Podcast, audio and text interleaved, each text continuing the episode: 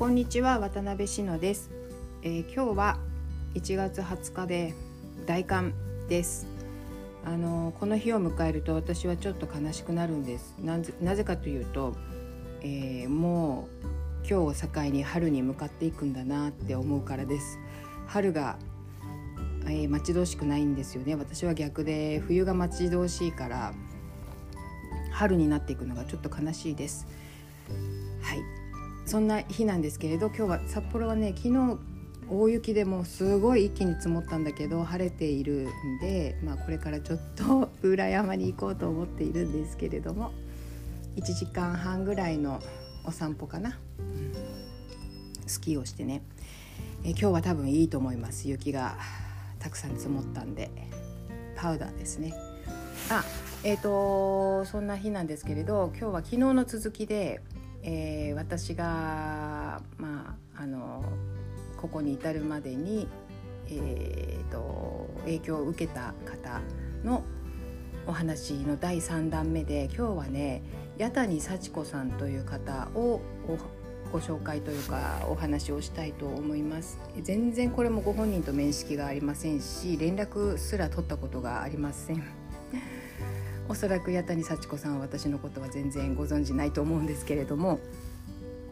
私はねうーんそうだな。もしかするとクズをクズから繊維が取れるんだっていうことを知った方かもしれません。この方が雑誌に出ていて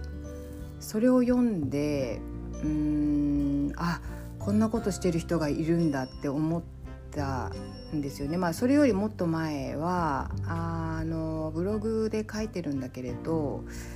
最初はねあの糸を私は毛糸を紡ぐことを初めて体験した時に、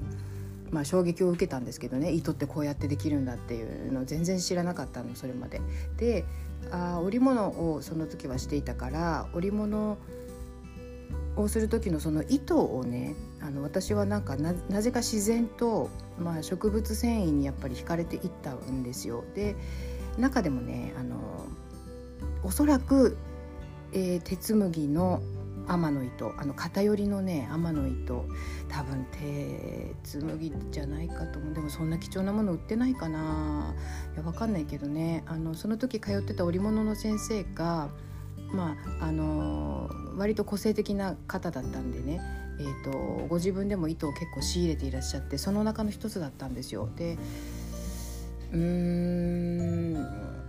多分ね、まあ、それに惹かれたんだけど、まあ、その時にその毛糸を紡ぐ体験とつながったんですよ。もしかすると草草のね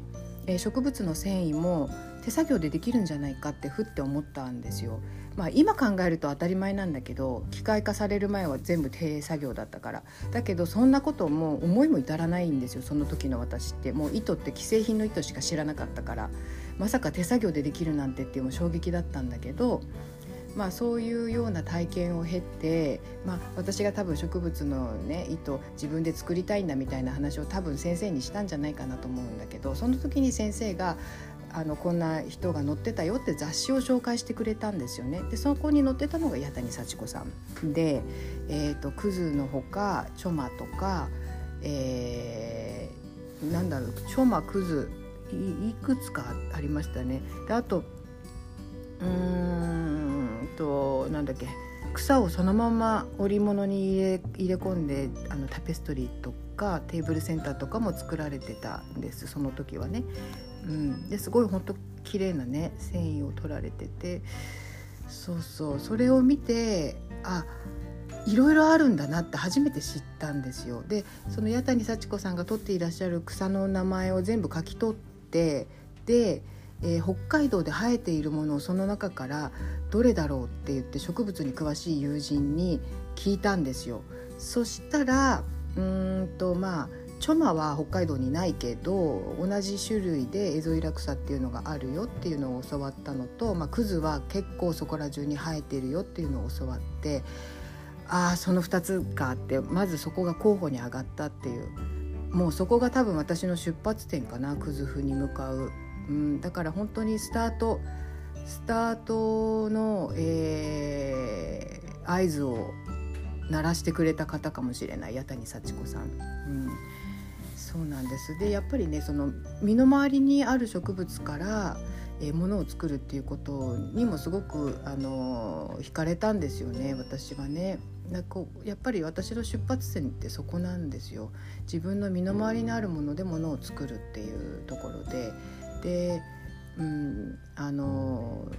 私最初織物始めたのは自分の福祉を作りたいっていうところからだったんで自分のっていうか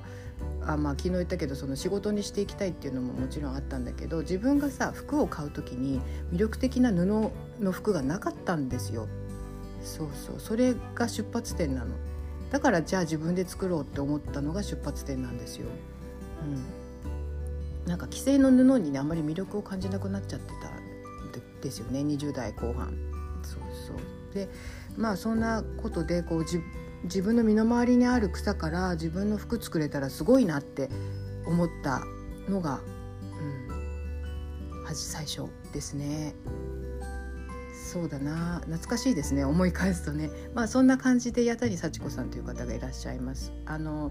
今も活動されていてえっとね今はねあのそういった制作活動はしていらっしゃらないそうです。それにもいろいろご本人なりの理由があるそうで、えー、そうしたこともね割と最近の、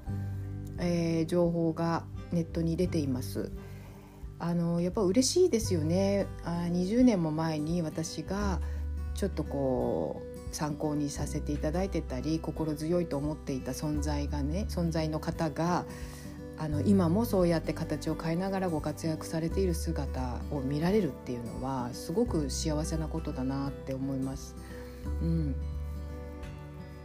うん、その方はね今もそういうあの制作は制作をしてそれを販売するみたいなことはしていないけれども、えー、やはり草の文化身近な草の文化っていうことを、えーと人々に伝えるような活動をされています。うんまあ、またあの昨日紹介したアマヨカシムさんとは、えー、少しこう毛毛色が違うって言ったら失礼な言い方になっちゃうかな、うん、ちょっとあの性質が違うんだけれどもそれもまた面白いですよねやっぱりご本人の、えー、個性というかあのやり方がこう前面に出てくるような感じでねすごく面白いなって思います。そうやって、ね、いろんな形であのーやられてる方のご活躍見ると本当に面白いし楽しい気持ちになりますよね。うんなんかそんなような感じでねあのぜひ気になった方はご覧いただければと思います。あのえーと、やは弓矢の矢に谷は谷谷です。に幸子さんの「さ」は左なんですよ。左に知る子供って書きます。うん、あの検索したら結構ね YouTube とかでもあの動画が出ていたりしてあのご覧いただけると思います。はい私の出発点ですね。うん、いやかっこいいなと思ったんですよね。いやこんななんか草から糸取るかっこいいなって思ったんですよねその時ね。うん、